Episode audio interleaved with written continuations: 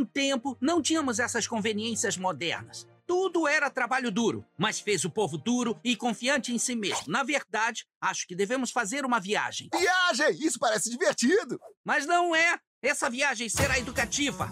Para ensiná-los sobre autossuficiência em um ambiente sem conveniências modernas, eu os trouxe a mesma trilha que os nossos velhos pioneiros já desbravaram para criar uma nova vida para si mesmos. Bem-vindos à Trilha de Oregon! Então, estamos em Oregon? Ainda não. São dois mil quilômetros para aquele lado. Você ficou maluco? E aí, viajantes, sejam bem-vindos de volta para mais uma história de estratégia. Meu nome é Alexandre. Você que não ouviu o primeiro episódio, corre lá e dá uma ouvida, ele é bem curtinho, só sou eu falando. Esse, de maneira diferente, trago três entrevistados, vai ser bem mais interessante, bem mais vozes para serem ouvidas. E a primeira delas é o Luiz Estevam, do canal Retro Game Brasil. Ele vai falar um pouquinho sobre o que eu já falei no primeiro episódio, sobre o Half Bayer e sobre o jogo Invasion e o Magnavox Odyssey, que era a plataforma onde rodava esse jogo. O primeiro jogo de estratégia de videogames. Os outros entrevistados são o Cristiano Tonés e Rafael Evangelista. À medida que o episódio for seguindo, eu vou apresentando eles para ficar mais dinâmico. E aí vamos nessa. Mais uma história de estratégia para vocês.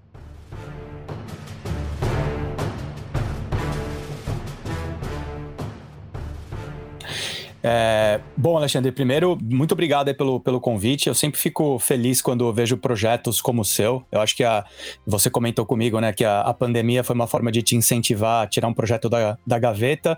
Para mim também, né, a pandemia me, acabou me trazendo mais tempo para poder investir no meu hobby, na minha paixão, que, é, que são os videogames. E para cada pessoa que eu vejo com uma iniciativa como essa, como a sua, eu vibro, né? Eu fico feliz porque eu acho que quanto mais gente estiver falando sobre videogame ou sobre as diferentes vertentes que tem, né? No seu caso, você falou que gosta muito de jogos estratégicos, que é muito legal, que é, é, um, é um nicho, né? Que não é nem nicho, né? Tem muita gente que gosta, mas são, são braços que vão surgindo e eu fico muito feliz com isso. Então, parabéns pelo projeto e obrigado pelo, pelo convite. Eu sou um apaixonado por videogame praticamente desde que eu, que eu nasci. Né, eu ganhei meu primeiro joguinho eletrônico em 1983, eu tinha sete anos, seis anos. É, e dali para frente foi uma relação sempre muito forte. Esse ano que eu comecei a jogar, em 83, é quando estava acontecendo a segunda geração no Brasil. Né? Foi um ano muito importante, onde chegaram todos os grandes videogames da segunda geração, Atari, Odyssey, Intellivision. É, então eu participei ali de um momento que a gente fala que foi uma das épocas de ouro do, do, do videogame. Depois, na terceira geração, em 89, quando chegou o Master System, o Phantom System também foi um momento para mim super intenso. E aí depois de mais velho, quando eu decidi voltar a, a ter videogame, a colecionar, é, como uma começou como uma terapia, cara. Assim, começou como uma forma de eu resgatar coisas importantes do, do meu passado, de momentos legais, é, e, e, me fez bem, né? Foi um negócio que, que para mim foi muito gostoso essa, essa volta. E aí eu decidi colecionar, não só voltar a jogar, mas decidi colecionar porque um dos meus objetivos também é poder dividir conhecimento com as pessoas, né? Então, meu colecionar, ele veio muito rápido também com um canal no Instagram, uma forma de eu compartilhar aquilo que eu tenho, sempre falando de história. E depois eu fiz um canal no YouTube, né, que é o Retro Gamer Brasil, tanto no Instagram quanto no YouTube, Retro Gamer Brasil, que eu adoro falar sobre história dos videogames, né? Então acho que é, se você ver o meu canal, 80% dos meus vídeos são contando história de, de videogame.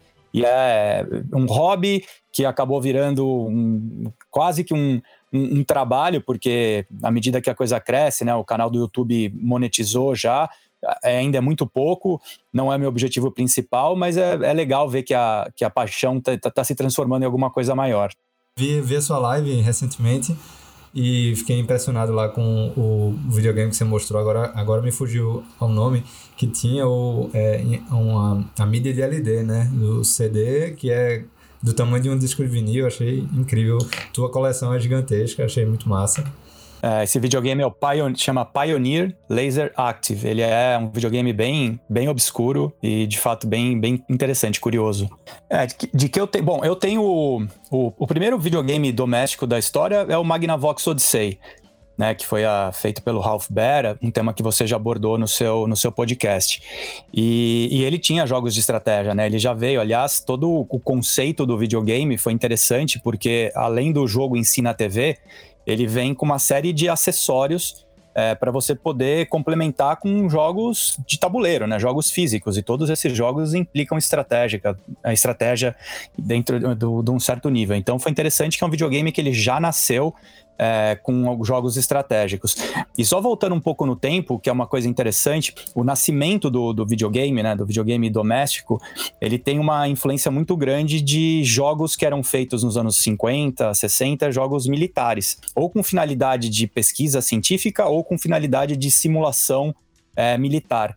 Então a estratégia ela está presente bem na origem do negócio mesmo. Uhum. Né? Então por isso que ela, ela, acompanhou depois muito do que foi desenvolvido.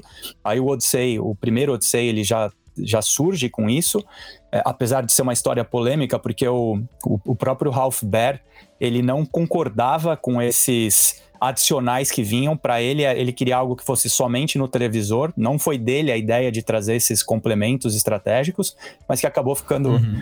acabou ficando uma coisa legal. Depois, nos anos 70, teve uma grande pausa. Assim, acho que o Odyssey foi o. vou dizer, no, no começo dos anos 70, né? Depois é, os outros videogames que surgiram, eles não traziam esse componente estratégico. E aí, no, na segunda metade dos anos 70, voltaram a aparecer outras coisas de, de, estratégia. O mais antigo que eu tenho é do Odyssey 2. O Odyssey 2, é, que no Brasil ele ficou conhecido só como Odyssey, que foi videogame da Philips da segunda geração. Ele tem uma série de jogos estratégicos, são três jogos, né, Em Busca dos Anéis Perdidos, que é um jogo de aventura, né, um, um, um RPG, né, da, claro, pensa que esse jogo foi lançado em 81, acho, lá no comecinho dos anos 80. Então ainda muito nada sofisticado, mas é um RPG. Tem um outro jogo que chama Wall Street, que é um jogo de bolsa de valores, e um outro que chama Conquista do Mundo, que é, também é um jogo de estratégia estilo RPG, mas uma pegada mais de guerra. O Em Busca dos Anéis Perdidos é um jogo mais de ficção. Uhum. É, esses são os três jogos mais antigos de estratégia que eu tenho. E desses, o, na época que eu tive o Odyssey, no começo dos anos 80, eu tinha o Em Busca dos Anéis Perdidos. Então é um jogo que eu tenho um, uma conexão emocional com ele muito grande e ele é genial. É um jogo muito legal. Eu fiquei muito pensando quem é o design do jogo Invasion, que é o jogo de estratégia, que era muito claramente baseado em Risk, né? Que era um jogo dali daquela época. Mas a, o, que eu, o que eu tava muito na dúvida era quem tinha feito o design do jogo Invasion, né? Porque eu fui pesquisar e eu descobri que os três últimos jogos do Magnavox Odyssey foram feitos por Donald Charles Emery, que foi um dos designers de jogos do Magnavox Odyssey, que até morreu no ano passado. É, mas, assim, esses três últimos jogos foram lançados bem depois do lançamento do videogame. Ah, bem depois não, um ano depois, eu acho. E os jogos que foram lançados de imediato junto com o Magnavox Odyssey não incluíam o Invasion, né? Você me explicou agora o porquê, né? Porque o Bayer eu acho que não, não tinha essa ideia de fazer a mídia física. Então eu fico ainda na dúvida de quem foi que fez esse design. Foi a Magnavox? Foi alguém é, contratado pela Magnavox? É, eu não sei, assim, eu não sei falar especificamente desse jogo, apesar que eu. Isso é uma coisa que eu posso conseguir até agora aqui, porque eu não sei se você já. Se você conhece esse livro aqui. Esse livro, ele chama Videogames in the Beginning ele é um. Peraí, só eu falei alguma coisa que a minha. que a Siri do meu computador ela começou a falar em cima. então, o livro chama Videogame in the Beginnings. Ele foi um livro escrito pelo Ralph Baer. E, cara, ele é uma verdadeira pérola, assim, para quem quer entender a origem dos videogames e principalmente tudo que teve por trás do Magnavox Odyssey.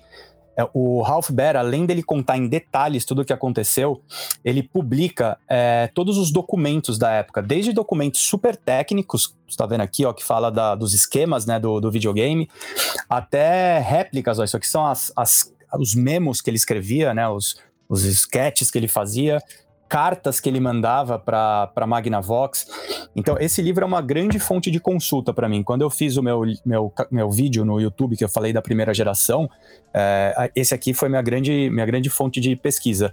Eu tenho certeza que aqui deve falar uhum. alguma coisa, que é um livro grande, eu posso procurar depois e falar especificamente do, do Invasion, uhum. se eu encontrar a resposta aqui. É, o, que eu, assim, o, o, que eu posso dar um pouco de contexto, que talvez ajude a, a, a entender um pouco, é que o, o, todo o desenvolvimento. Foi muito difícil o processo por o Magnavox Odyssey, porque foi uma ideia do Ralph Baer. É, o Ralph Baer ele trabalhava numa empresa chamada Sanders, que era uma empresa que também tinha uma, uma conexão com o mundo uhum. militar muito grande.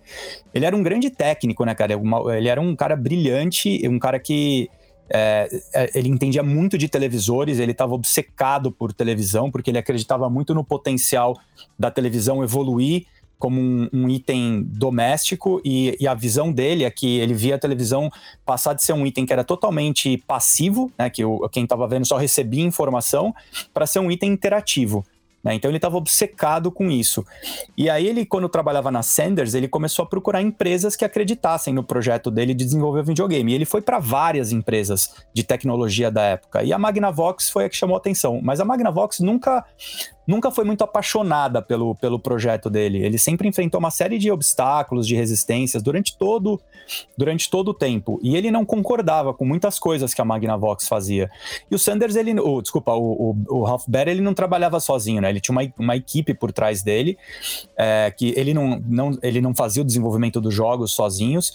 E foram feitos alguns jogos iniciais que vieram junto com o console, né? Então, se você vê o console, ele tem uma série de. que são espécies de cartuchos mas que é diferente dos cartuchos atuais, porque a ROM do jogo não está lá dentro, eles funcionam como jumpers para ativar o, o, jogo dentro do, do sistema.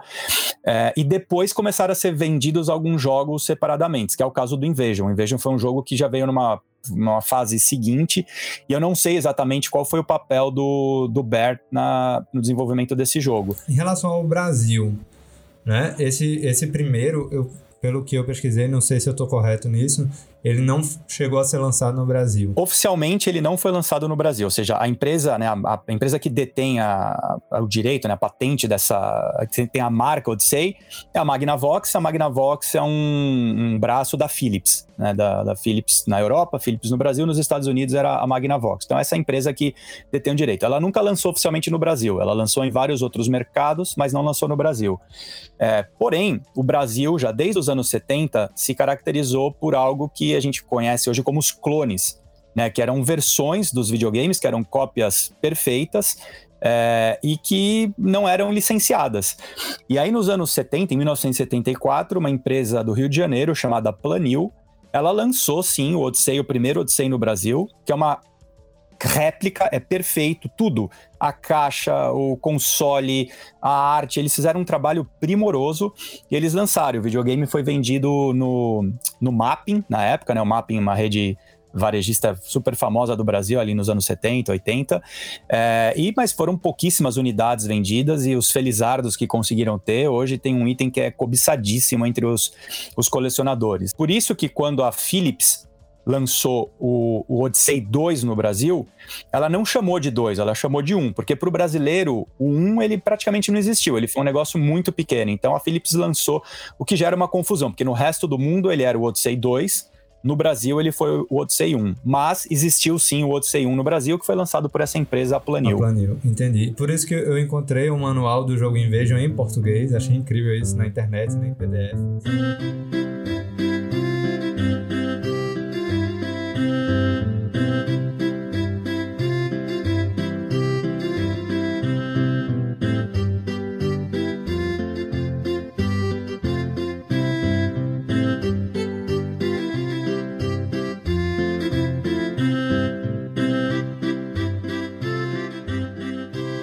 Tema desse episódio que a gente está tocando agora no podcast, o Oregon Trail, que estava ali, foi feito paralelamente né, com o Magnavox Odyssey, porque ele começou a ser é, produzido pelos três criadores em 71, né? O Magnavox Odyssey vai ser lançado em 72, né? É, então, bem paralelo ali, né? Bem próximo um do outro. Só que o, o Magnavox Odyssey, ele é uma coisa assim meio futurista, né, pra época, era meio que tipo dando um salto, né, no que a gente ia no que iam para onde iriam evoluir os videogames e os computadores, né, que seria para televisão, para tela da TV. Então ele é bem, antes de tudo, ele é um inventor, né? É, ele, ele é um inventor. E, e, é por isso que eu acho que é muito louvável né, o trabalho que todos esses caras fizeram ali no final dos anos 60, começo dos anos 70, é, porque não existia. Pra você ter uma ideia, quando, quando o Magnavox Odyssey foi apresentado, ele nunca foi apresentado como um videogame. Não existia a palavra videogame na época. Então pensa que em 1972 ninguém falava de videogame. O termo videogame veio a partir dele. Né? Então ele, ele, era apresentado como um jogo eletrônico. Você pega as propagandas da época, ou vídeos né, que tinham apresentações dele, ninguém se referia a videogame. Então é, é um termo relativamente novo, vai se pensar, né? Que a história é, dos videogames começa em 72, ele, a televisão começou muito antes, né? Então é, é mostra o, quanto que esse cara era, era um inventor e quanto ele era brilhante.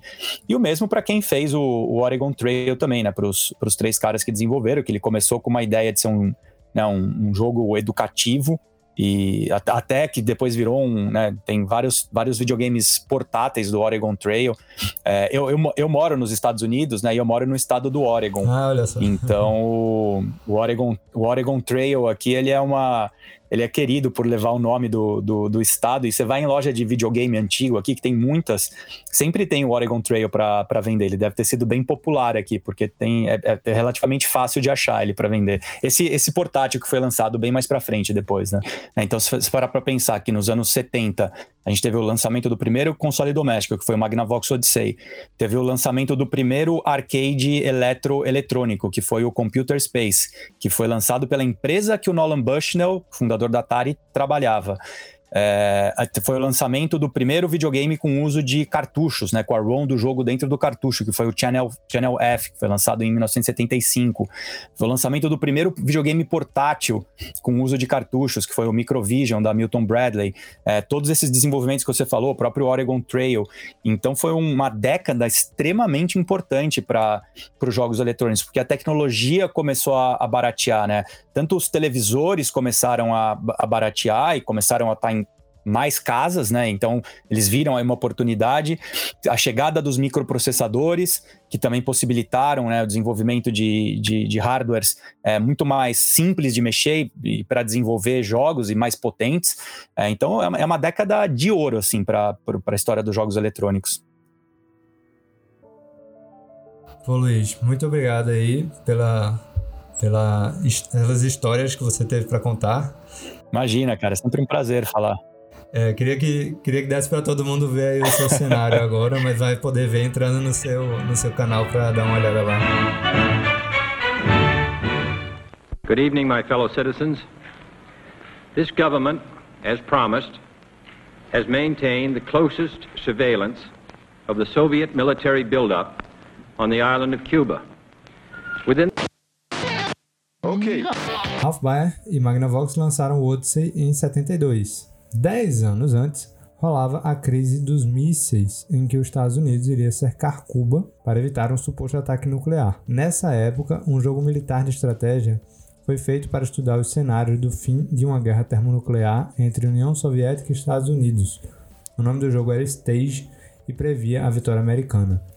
No mesmo período, início da década de 60, Steve Russell, estudante do MIT, inventou um jogo, o Space War. Um dos, ou talvez o primeiro videogame feito para diversão, sem objetivos financeiros. Ele era um jogo de ação, eu falei um pouco já no episódio anterior, mas ele é importantíssimo para a história de qualquer tipo de jogo, incluindo de estratégia. Por quê? Além da União Soviética, os Estados Unidos passam a se preocupar com os jovens que faziam oposição à realização da Guerra do Vietnã em 1968. Houveram manifestações em universidades e várias revoltas sociais. Space War de Steve Russell surgiu de maneira colaborativa, e criar jogos de maneira colaborativa e sem fins lucrativos era algo que ficaria de alguma maneira associado aos movimentos estudantis contra a guerra no Vietnã.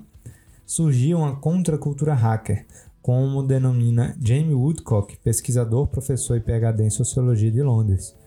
Não necessariamente essa contracultura hacker era voltada para a criação de jogos, mas sem dúvidas incitou a existência de muitos jogos naquela época. Inserido nessa forma de pensar, é publicado o jogo, entre aspas, chamado Game of Life, ou simplesmente Life, do matemático John Horton Conway. Ele era uma simulação automática de células, células biológicas, que evoluíam com o passar do tempo para seres mais desenvolvidos. Ou seja, um jogo sem jogador, um Spore sem jogador, basicamente. Baseado na filosofia de que o universo funciona como um programa de computador e que uma dimensão superior poderia simplesmente observar a vida é, evoluindo. Uma das formas de vida desse jogo foi chamada de Glider, era do jogo original, de Conway, e virou símbolo em vários lugares da contracultura hacker por sugestão de Eric S. Raymond, criador do jogo NetHack de 1987. Essa forma de viver do fim dos anos 60 era vista com desconfiança pelos conservadores, assim como eles vinham com desconfiança os hippies, a nova esquerda e, fora dos Estados Unidos, os comunistas. Sobre a contracultura hacker, eu trago aqui para falar Rafael Evangelista. Ele é antropólogo de formação, pesquisador do Laboratório de Estudos Avançados em Jornalismo da Unicamp, professor de mestrado em divulgação científica e cultural, e quando ele estudou jornalismo, ele escreveu sobre software livre o que o levou a fazer um mestrado em linguística e o doutorado em antropologia. E escreveu um livro chamado Para Além das Máquinas de Adorável Graça: Cultura Hacker, Cibernética e Democracia. Esse foi o livro que eu me deparei e que aí eu conheci o nome do Rafael Evangelista eu fui atrás dele e ele topou cair para vocês. Recebi um convite do professor Sérgio Amadeu, da Federal do ABC, que eu estava organizando uma coleção é, de livros sobre internet e democracia. E aí ele me deu esse tema sobre a cultura hacker. E o livro é, então, uma, uma, tentativa de eu escrever sobre a cultura hacker em cima de coisas que eu já tinha lido, não é? Mas em cima também da minha entrada particular na cultura hacker, que é por meio do software livre. Então, eu começo, inclusive, o livro, o livro por aí, falando um pouco do software livre. Tem esse, esse momento no, no meio dos anos 50 em que alguns é, que surge o que se chama dessa cultura hacker, não é? É, e depois você tem um desenvolvimento da indústria de tecnologia que faz com que o que é essa cultura hacker, na verdade, tenha transformações, movimentos. Então, um outro capítulo muito importante da cultura hacker é a ida para a Califórnia, não é? É sai de lá do MIT, que está na costa leste dos Estados Unidos, no norte, e, e é, com a explosão da microinformática, isso vai bastante para a Califórnia, que vira o lugar do Vale do Silício, etc. E é o lugar em que é, esse, essa, esse hobby de você mexer com computadores explode das fronteiras da academia e vira de fato um hobby, né? Quer dizer, na, na academia ele não era, ele era um pouco, ele tinha essa coisa da diversão, do hobby, mas ele também era o, o, o estudo dos caras lá, é o que eles estavam trabalhando, é, pesquisando, e aí, é, mas já tem uma coisa muito lúdica, não é? Já tem uma coisa é, de fazer aquilo por diversão é, e etc. Isso vai vai para essa cultura no, no Vale do Silício, e aí se junta muito com é, a contracultura dos anos 60. É, e aí tem uma relação ali que aí o caso não é de juntar, às vezes as, as pessoas juntam muito as duas coisas, então entende o, a cultura hacker como é, assimilada muito à imagem do hippie. E na verdade a cultura hacker é multifacetada, então você tem essa coisa, alguns, é, é, a cultura hippie tem uma influência enorme no que vai se convencionar a entender como cultura hacker, é, mas você também tem algo importante politicamente nessa época, que é o movimento de direitos civis, é o que se chama da nova esquerda, que daí não é exatamente é, é, tão hippie. Ela é muito mais uh, politizada, ainda que buscando reformas nos partidos e, e, questionando a estrutura, é, já é mais politizado, é uma coisa que os hippies têm uma, um pouco uma aversão à política, eles vão tentar fazer a política, digamos que por outros meios. Mas aí você tem uma, uma, uma relação muito produtiva ali. E aí depois isso também desemboca nos anos 80, essa cultura hacker meio que fica no limbo, mas quando a internet uh, explode, é, você tem o um movimento de software livre reoxigenando essa cultura hacker quando eu estou falando em contracultura, eu não estou falando que existam esse tipo de coisa, né? Tipo cultura e contracultura. Cultura é cultura, então é, quando eu estou falando em contracultura, eu estou me referindo a esse movimento uh, artístico, intelectual, é, dos anos 60 e entra um pouco nos anos 70, de contestação cultural, que tem a ver com Maio de 68, que tem a ver com, sabe, com todo, toda essa efervescência desse período, é, que aí, quando eu estou falando de contracultura hacker, eu estou pensando um pouco nesse, nesse, nesse sentido, né? Olha, como essa cultura hacker se juntou com esse movimento da contracultura para é, produzir essa fusão aí, ou essa. dar para essa cultura hacker esses traços da contracultura. Junto com a linguagem de programação BASIC, que eu falei também no episódio anterior, os hackers criaram terreno fértil para os primeiros jogos de computador de idealizadores não tão politizados e os jogos de estratégia se destacavam bastante. John Kemeny era um cientista de computação que trabalhava no projeto Manhattan, um projeto militar para a produção das primeiras armas nucleares. Esse cara foi o criador da linguagem BASIC, mas não só isso. Segundo Jamie Woodcock, Kemeny cria um sistema de tempo compartilhado, onde facilitava o acesso dos estudantes do Dartmouth College, em Hanover, nos Estados Unidos, aos computadores com possibilidade de programação e teste da linguagem. O Dartmouth Time Sharing System foi o primeiro do tipo a alcançar uma larga escala relativa para a época. Isso é também uma inovação da época, não é? Porque você tem uma passagem é, entre é, um computador dedicado a um usuário, que ele precisa ficar só ali, e, e até um, um, momento que você é, entende que aquele computador pode ser usado ao mesmo tempo por várias pessoas, porque ele tem tempo ocioso, então ele pode, esse tempo ocioso pode ser. Então você começa a ter um uso mais coletivo desse computador. Pelo menos é, é, é dessa maneira que eu entendo. E esses computadores de uso compartilhado vão se tornar, hoje, quando a gente, a gente fez um pouco essa passagem, né? A gente viveu um pouco essa passagem. A gente teve o nosso computador pessoal, tem até hoje, é, em que você faz, sei lá, processamento de texto, essas coisas nele, é uma planilha, etc. Mas agora você faz também tudo online. Você faz em, com, tempo compartilhado, porque você vai para um servidor, você joga isso para um servidor que divide o tempo ali de processamento. Então otimiza isso. Então, eu acho que a ideia de recurso compartilhado é que é uma coisa é, politicamente interessante que se está percebendo, que que eu acho que dá um clique um pouco naquelas pessoas de que, olha, esse bem não precisa estar o tempo inteiro monopolizado por uma pessoa. Se a gente conseguir dividir, mais pessoas podem usar e mais pessoas podem ter acesso a esse recurso e eu não vou perder nada com isso. Esse é o ponto. Acho que isso é uma ideia também muito fundamental, inclusive que é, baseia a a lógica de você entender que compartilhar software não é crime.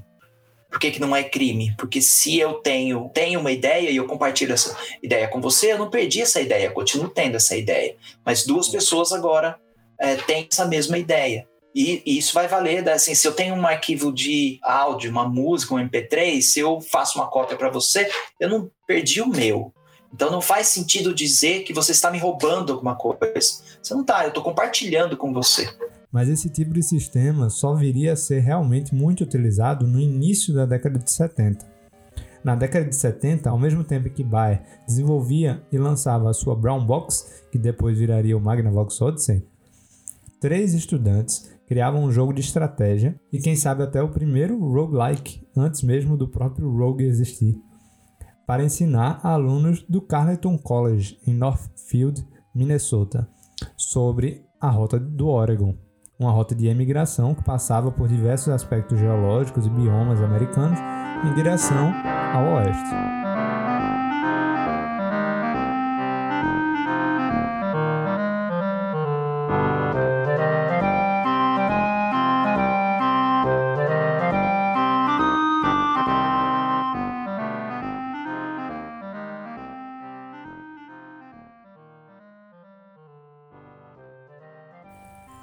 Este programa simula uma viagem pela trilha do Oregon, de Independence, Missouri, até a cidade do Oregon, em Oregon, em 1847.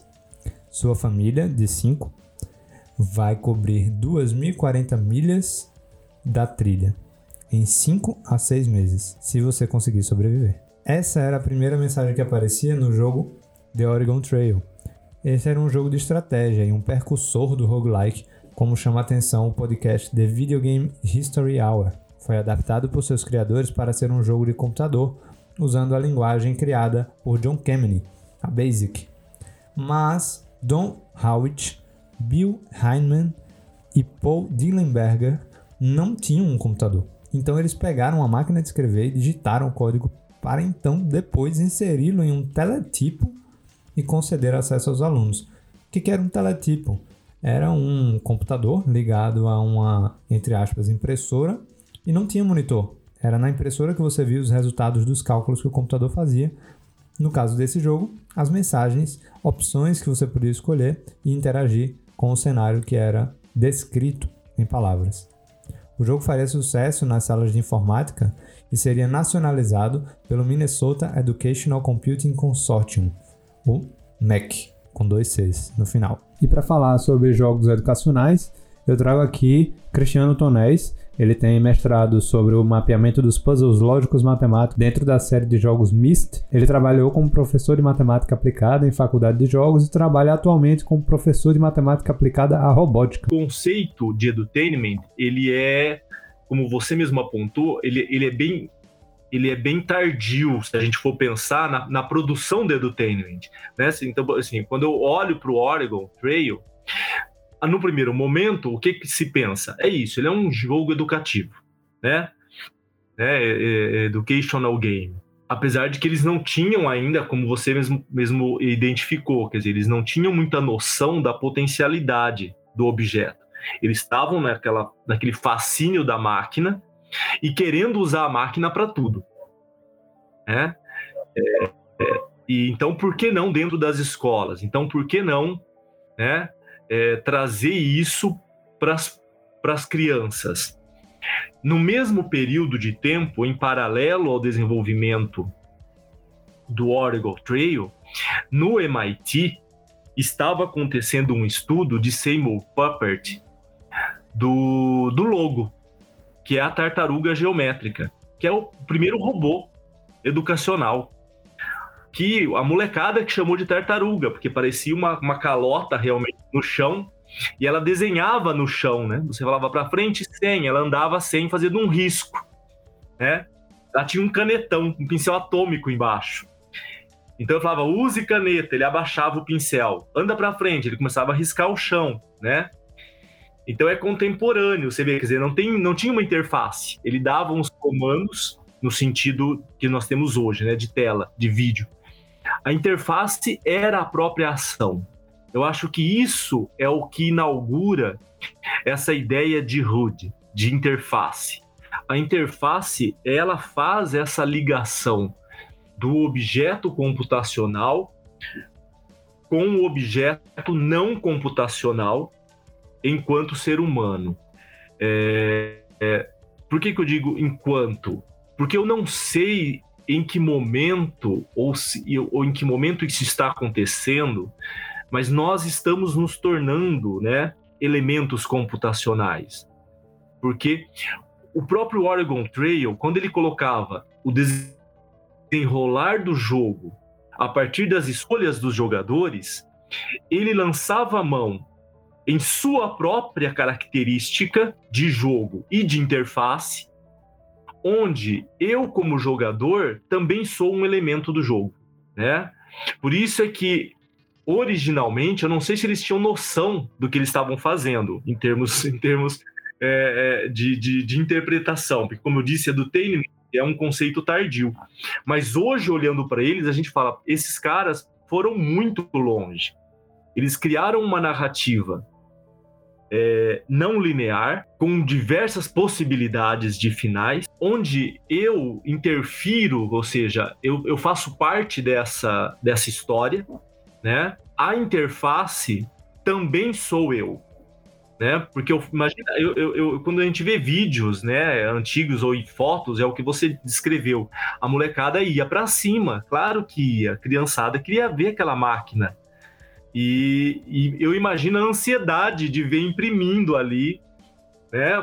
Qual, qual, é a próxima escolha? O que está acontecendo agora na história? Porque é equivalente à Guerra do Mundos de, de Wells, né? De você entrar na história e você começar a viver a história, né? E, e, e ficar e participar de fato da história. E nesse sentido, a, aquela interface inicial, né? Onde você tinha o, o impresso e a história textual, né? Que não é que foi replicada depois nos primeiros RPGs de computador, né? Porque era a mesma estrutura, só que agora com uma tela. Em vez de ficar imprimindo no papel, imprimia na tela, né? Os primeiros CRPGs, né? Os Computer Role Playing Games, né? Por isso que eu digo que talvez a galera que estava criando o Orgo Trail não tivesse muita noção do que estavam fazendo. É muito louco, porque é, eu também fui ver um... é, Eu vi um podcast que falava sobre o Oregon Trail é, e eles lá apontaram uma coisa que eu nem tinha passado pela mente, que é ele também, além de ser um jogo de estratégia e educativo, ele é um jogo de roguelike, que é um gênero que ficou conhecido por um jogo que foi feito depois do Oregon Trail. Né? Porque ele tinha isso de se você vai até um limite, você perde, você volta para o começo e joga uma nova história, você cria uma nova história. Então esse é um conceito que vai ficar que a gente não sabe que foi inventado por eles. então é, É, bem, realmente bem diferente. É, eles, eu, talvez eles não tivessem uma total compreensão, porque esses conceitos não estavam claros, né? Mas foi graças a eles que a gente pôde ir criando esses conceitos. Eu acho que é isso que é o interessante.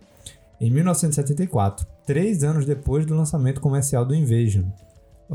A versão original desse jogo foi feita em 71, mas só foi lançada em maior escala nacionalmente pelo Mac em 1974. Depois disso, viria uma série de jogos, tendo sua última versão sido lançada em 2021. Essa versão é da Gameloft, publicada pela Apple para a plataforma Apple Arcade. Até chegar nessa versão, passou também pela segunda versão do jogo, chamada Oregon. Foi uma versão modificada por um dos seus criadores, sem nem entrar em contato com os demais criadores, segundo ele, porque ele estava empolgado e desempregado. E aí essa versão foi publicada pelo Mac.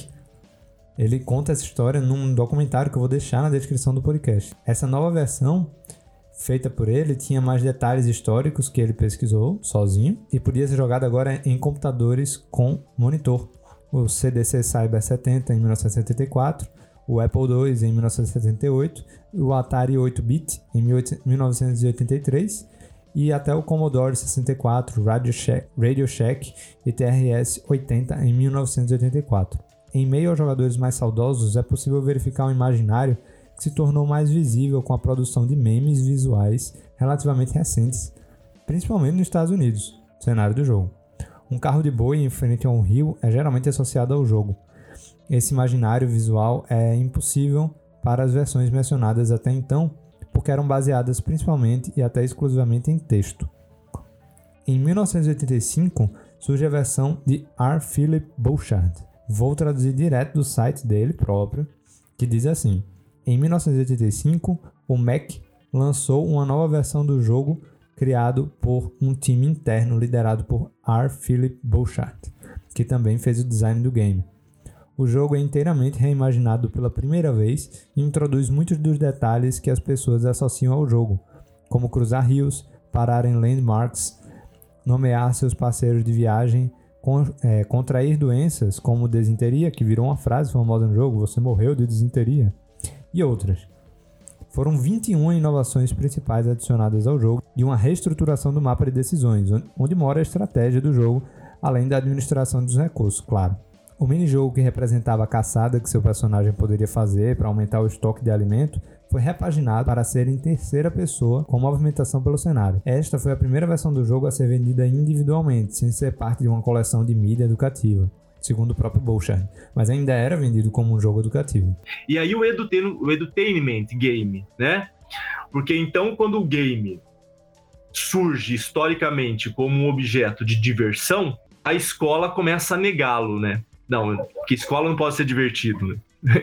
Paradoxalmente, o Oregon Trail, que foi um dos pioneiros, foi para dentro da escola, foi feito pensado para a escola, né? E aí, quando o videogame, então, né, o, o game vem com tudo, aí eles criam essa ideia de edutainment, edutainment game. Então, ele é de entretenimento e de educação. A professora Lin Alves, da, de Salvador, que também é uma grande pesquisadora em jogos, ela foi a primeira que oficialmente criou então um neologismo em português de edutainment. E ela começou a falar isso publicamente, jogos de edutainment, que é educação com entretenimento, né? E, e é isso que Oregon Trail é, né? Ele aborda os dois. O que nos leva a questionar, Alexandre, a potencialidade que o jogo tem é, enquanto elemento, enquanto um fator social, enquanto um fator histórico de gerar conhecimento, de produzir conhecimento. Então, eu tenho minhas dúvidas se existe algum game que não é educacional, sabe? Que, que são entretenimento, sempre são, eu não tenho dúvida. Agora, eu tenho minha dúvida se tem algum que não é também educacional, porque o que muda é o meu olhar. Eu posso olhar para um jogo e não ver educação nenhuma ali. Eu posso jogar God of Wars e achar que eu estou jogando por jogar, é só porrada.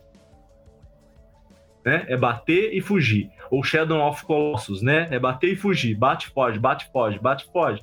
Ué, tá? Eu posso jogar puzzles de Myst e achar que eu estou resolvendo puzzles. É puzzles, são jogos lógicos, é para raciocínio, né? Ué, quando eu fiz a minha pesquisa foi exatamente para desmistificar isso, né? Paradoxalmente falando, mist, desmistificar, né? Para trazer que não, olha, existe uma matemática por trás dos puzzles e que eu posso levar para dentro da escola, que na verdade está na matemática, né? E é o caso do, do Oregon Trail, quer dizer, ele, ele é educacional, não porque ele aborda um momento histórico norte-americano, mas porque ele é capaz de, dentro de qualquer ambiente, fomentar diálogo.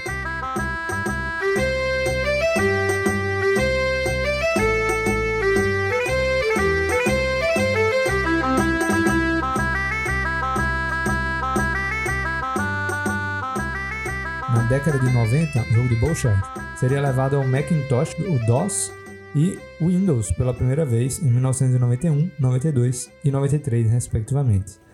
E em 1995, Wayne Studder, junto ainda ao Mac, desenvolve The Oregon Trail 2, dessa vez publicado pela Softkey Multimedia. Nele, uma das modificações era a inclusão de papéis mais protagonistas para mulheres e minorias raciais.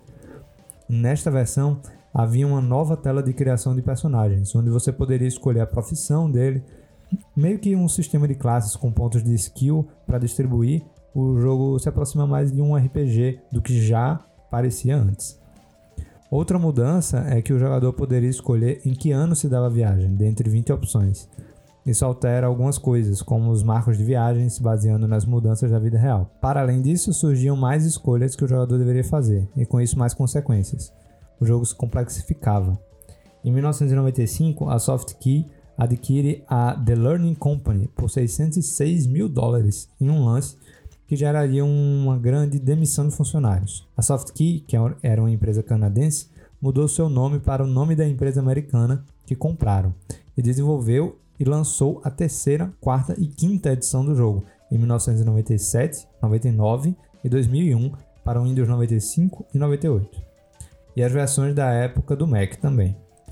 Basicamente, cada versão adicionava mais detalhes para passar a sensação de realismo, melhorava gráficos e surgiam cutscenes. A partir daí seriam longos oito anos sem novas versões, até que uma coprodução da Gameloft Shanghai e Gameloft New York fez o jogo com arte cartunesca para celulares baseado em Java em 2009. Ainda em 2009 lançaram uma versão em alta definição para o sistema iOS da Apple e algumas expansões ali no começo dos smartphones, né? Em 2010, o jogo seria lançado para Windows Phone e Android. Em 2011, o jogo retornaria para os consoles de videogame, chegava a primeira versão 3D do jogo e com visão em terceira pessoa. Era a versão completamente repaginada e feita para o console da Nintendo, o Wii, também com versão portátil 3DS. Nela você podia escolher diferentes predefinições de história que passavam por capítulos durante a viagem, Cada predefinição vinha com personagens diferentes e de diferentes classes. A seleção de recursos iniciais tinha efeitos mais complexos na sua viagem. Nessa versão do Wii, outra grande diferença é que você controla o seu carro de boi como um Red Dead Redemption da vida, por exemplo, e podia emergir bastante na viagem, como no jogo da Rockstar. Porém, continuava a ter mini-jogos de caça como nos jogos originais. A grande diferença é que agora você usava um sistema que reconhecia esse movimento do controle e tornava a experiência mais interessante. Numa das primeiras versões do jogo, o sucesso da caça era definido por o quão rápido você digitava a palavra shoot no teclado do computador. Então, bom, avanços. A Basic Fun, uma empresa de brinquedos originada da fusão da Tech for Kids com a The Bridge Direct em 2017, lança um ano depois da fusão uma versão do The Oregon Trail baseada nos jogos dos anos 70 a 80 em dispositivo portátil dedicado. Também tiveram versões interessantes do jogo tabuleiro e cartas feito pela Pressman Toy Corporation. E então finalmente chegamos a 2021.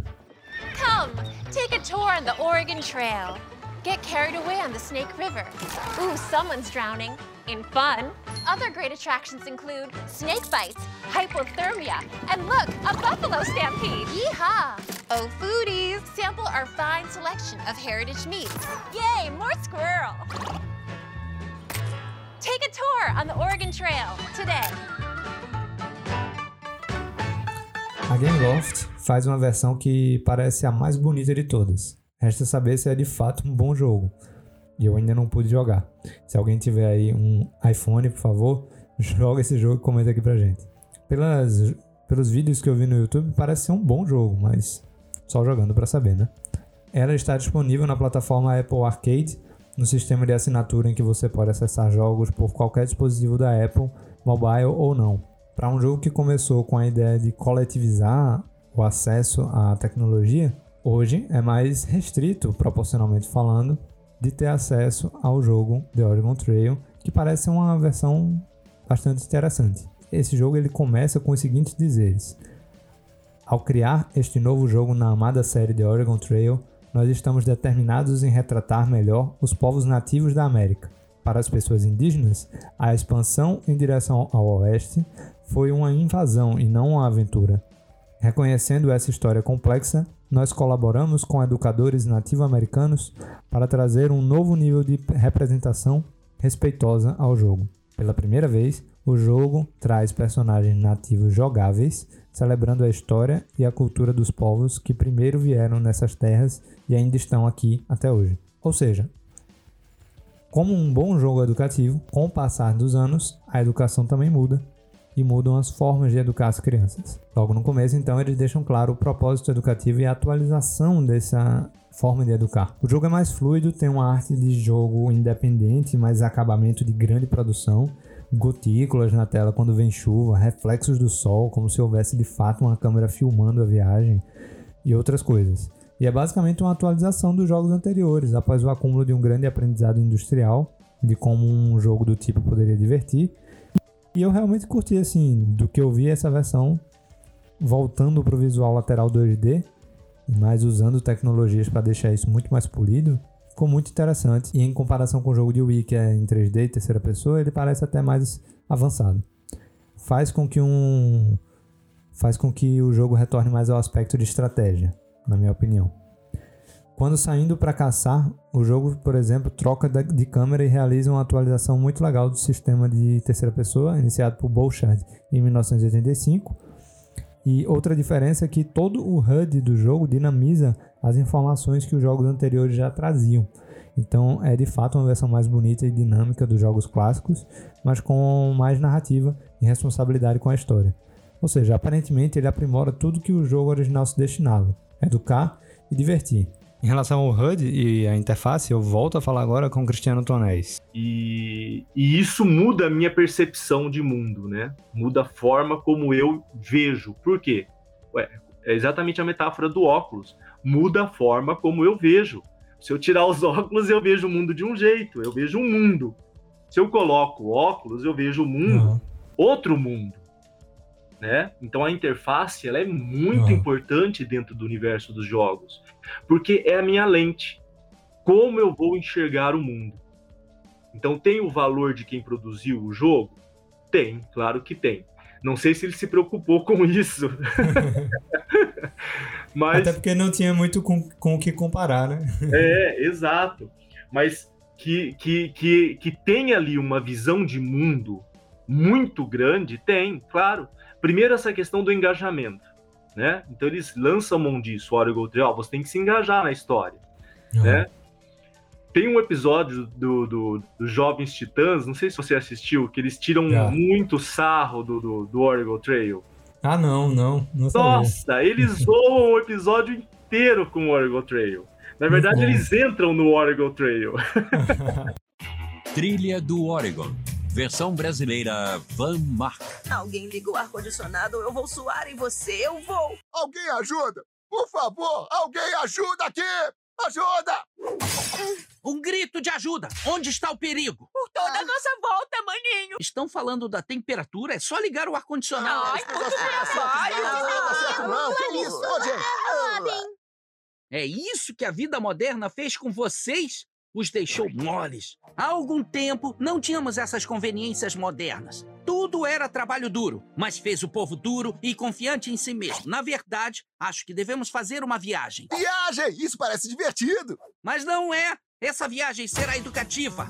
Para ensiná-los sobre autossuficiência em um ambiente sem conveniências modernas, eu os trouxe a mesma trilha que os nossos velhos pioneiros já desbravaram para criar uma nova vida para si mesmos. Bem-vindos à Trilha de Oregon!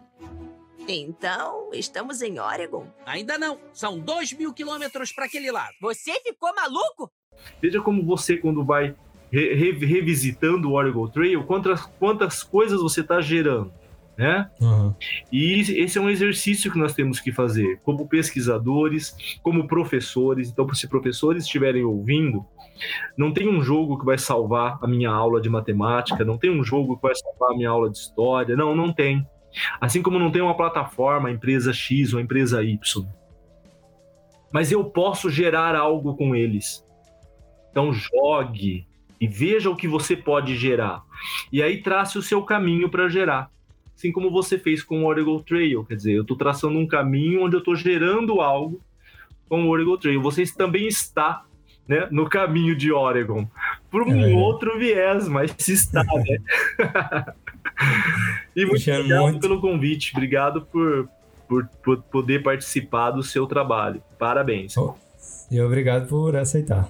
Porque As ordens. estamos conversando aqui, né? Vamos, É. vou- vamos tentar fazer se tornar interessante para que todo mundo escute. Com certeza, vai ser um sucesso. Alexandre, parabéns e que continue. Se anime aí.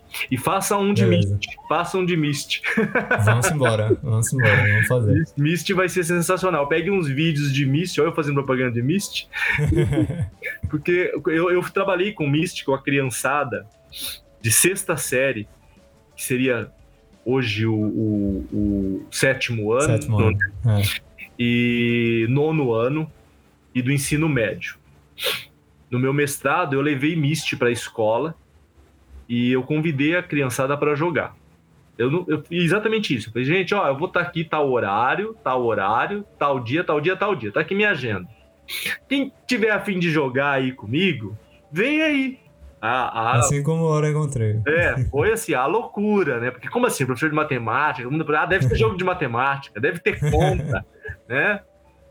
Quando eles começaram a jogar, foi incrível a experiência deles. Primeiro porque eu falei que era um jogo da década de 90, eles acharam que era uma coisa meio estilo Mario, primeira geração, né? Pixado. Quando Uhum. eles viram a imagem, eles falaram, isso aqui não pode ser da década de 90, professor, né? Não é. Aí eles. Tipo, olha como gera a coisa. Eles duvidam da minha opinião, eles vão atrás fazer uma pesquisa rápida. Não, olha, é Aham. mesmo, né? E olha só, né? Aham. Então, é, é- esse movimento é muito importante. Tchau, tchau. Valeu, um Cristiano. abraço, Um hein? abraço, até mais. Até. E pra finalizar, eu perguntei ao Rafael Evangelista se ele ainda joga jogos, se ele já jogou algum jogo de estratégia. E aí ele me surpreendeu com a informação de que ele fez um jogo de estratégia e nem sabia disso. É, eu fui muito viciado num jogo que depois, até no livro da Shoshana Zuboff, que é a autora que usa esse termo capitalismo de vigilância, ela até cita esse jogo, que depois vira o Pokémon GO, que é um jogo chamado Ingress. Fui, fui acho que uns dois, três anos muito viciado com, com relação a isso.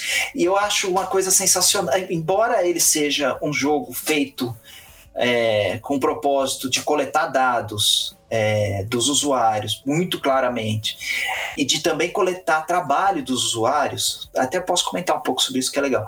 É, eu acho um jogo fascinante, assim, é, de dinâmica, porque você tem que fazer o quê? Você tem que. Você usa pontos da cidade em que, uh, que são é, monumentos, igrejas, uma estátua, um grafite, muito ligado com arte, assim, principalmente no começo do jogo ele era muito ligado com isso. Você fotografa um ponto desse, geolocaliza, e aí esse ponto vira um ponto conquistável por dois times. E você conquista os pontos, e depois que você conquista os pontos, e você são dois times, então você joga multiplayer, né? É, online e tal, então você tem os seus times. Então, seu time conquista alguns pontos, depois você consegue triangular certas áreas geográficas, e isso cria um domínio sobre uma determinada área. É, eu acho o jogo fascinante porque eu passei a olhar a cidade de um outro jeito, não é?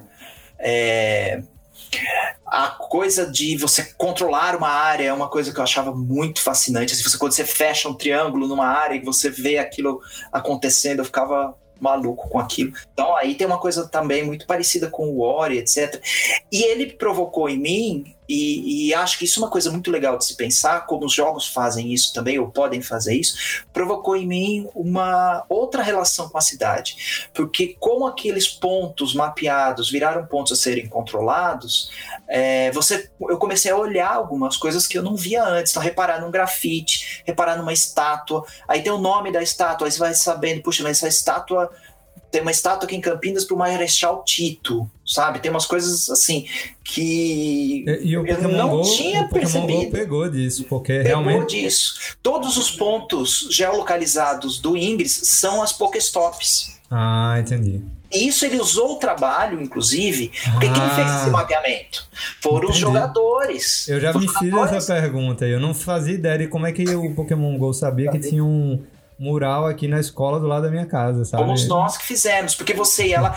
Interessava, porque, por exemplo, você ter um ponto desses, um portal, que daí se chamava, é, perto da sua casa, é interessante porque você vai lá, você precisa minerar o portal para conseguir objetos. Uhum. E, além de controlar ele, e se ele está perto da sua casa, você sai lá na hora do almoço e controla aquele, porque você tem que fisicamente se aproximar dos pontos Uhum. para interagir com eles.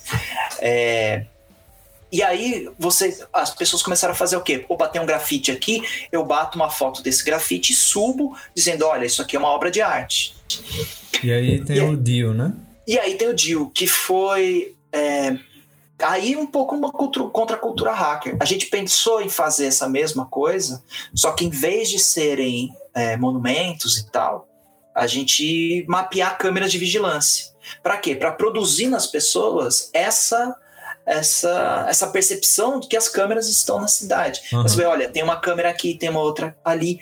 Não para que elas é, mudem seu comportamento para evitar a câmera, mas para elas perceberem quanto a gente é vi- vigiado o tempo inteiro quando anda nas cidades. Que é uma questão é, sociológica complicada, porque você tem o espaço público que de repente é monitorado de forma privada. Então isso balança um pouco essa estrutura. Então, porque quando você olha para alguma coisa, de alguma maneira você controla aquela coisa, né? Ou pro sentido, inclusive, da palavra controle estrito, quando você olha, você captura dados. Então você está, de fato, fazendo um, um controle. Esse monitoramento é controle. E o Dio, ele tá disponível? Tem como a gente acessar? Como é? Não tem mais. Então, o, o DIL foi um projeto que acabou. A gente fez uma versão. é, um protótipo.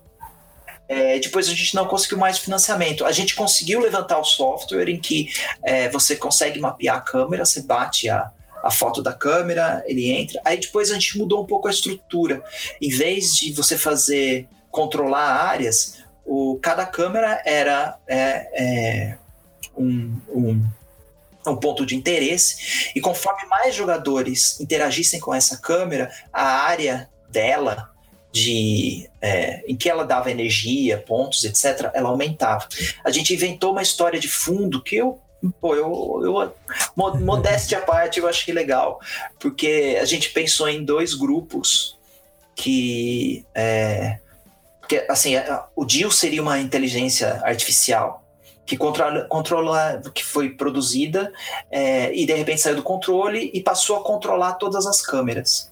E aí você teria dois grupos de oposição a essas câmeras.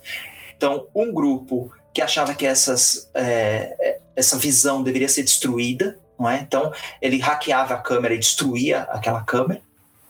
É, a gente não estava propondo destruição física de nenhuma câmera, né? Uhum. Só na história.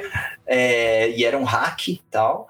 É, ou um outro grupo é, ia lá, hackeava a câmera, mas ele passava a controlar, é, tirar a câmera da rede, dessa rede do DIL. Então ele voltava, a câmera voltava ao que ela, ela era. Digamos assim, dois grupos aí apocalípticos e integrados é, se relacionando com com a tecnologia. Mas hoje, talvez até ainda esteja online, mas a gente nunca abriu para jogar. Não dá para jogar, assim, não é jogável. A gente conseguiu subir algumas features legais, assim, é, de você conseguir fotografar uma câmera, subir a foto da câmera, mapear essa câmera. É, depois, conforme você interagia, aumentava a área que ela. Porque a ideia seria que se você anda na cidade você passa por uma câmera dessas, ela rouba pontos de você. Então, é, daí você, quando você hackeava a câmera, ela parava de, de tomar seus pontos. Mas se alguém quiser, tiver uma ideia aí de, de financiamento, a gente pode voltar a tocar esse jogo, que seria muito legal. Acho, acho que ainda, ainda dá. E assim, você falou que não sabia exatamente dizer o que era um jogo de estratégia, mas Dio tem uma característica muito importante do jogo de estratégia, que é o estabelecimento de territórios né, de territórios. Então, mais claro que ele, por ser um jogo mobile e de realidade aumentada, acho que é esse o nome que diz, ele se torna um gênero um pouco mais novo e diferente, né? Como mais próximo do Pokémon GO e do Ingress. É isso? É, mas, assim, todos os três têm um elemento muito importante de, de estratégia que é o domínio do território, porque o Pokémon GO também depois acrescentou isso, de você dominar alguns pontos específicos do mapa. É, e aí é uma das características né, do jogo de estratégia, uma das principais características é essa, o domínio do território. É, Rafael, queria agradecer demais pelo seu tempo aí. Imagina, é, e... super legal falar dessas coisas. e se tiver mais alguma coisa para dizer, tranquilo, pode soltar o verbo aí. Ah, não, só, só te agradecer aí pela, pela oportunidade de conversar. Muito, muito legal tratar desses temas pessoal, para o pessoal, acho que ler o, o, livro, né? Ou Para Além uhum. das Máquinas de Adorável Graça, é, que tem muito mais coisas ali.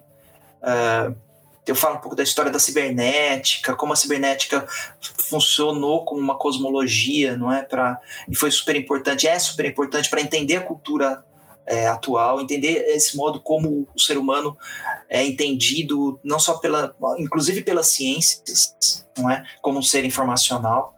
É, que o pessoal puder reagir ao livro aí, comentar, eu agradeço, porque foi, foi legal escrever e, e eu acho que tem coisas legais lá. Uhum. Eu, eu li o que eu li até agora, né? Que eu vou, pretendo ler o livro completo depois é, foi só um, um pedaço, né? A questão da contracultura hacker. O livro fala de muito mais coisa, é bem interessante mesmo. Valeu, Rafael. Muito obrigado aí. Valeu, Alexandre. Essa foi mais uma história de estratégia. Espero que vocês tenham gostado. Vejam as várias formas de ajudar que tem lá no nosso, em todas as nossas páginas. Você pode ajudar tanto financiando esse projeto quanto simplesmente seguindo o nosso Twitter, nosso YouTube, nosso Twitch Qualquer maneira que você possa ajudar, eu agradeço bastante e até a próxima História Estratégia. Fui!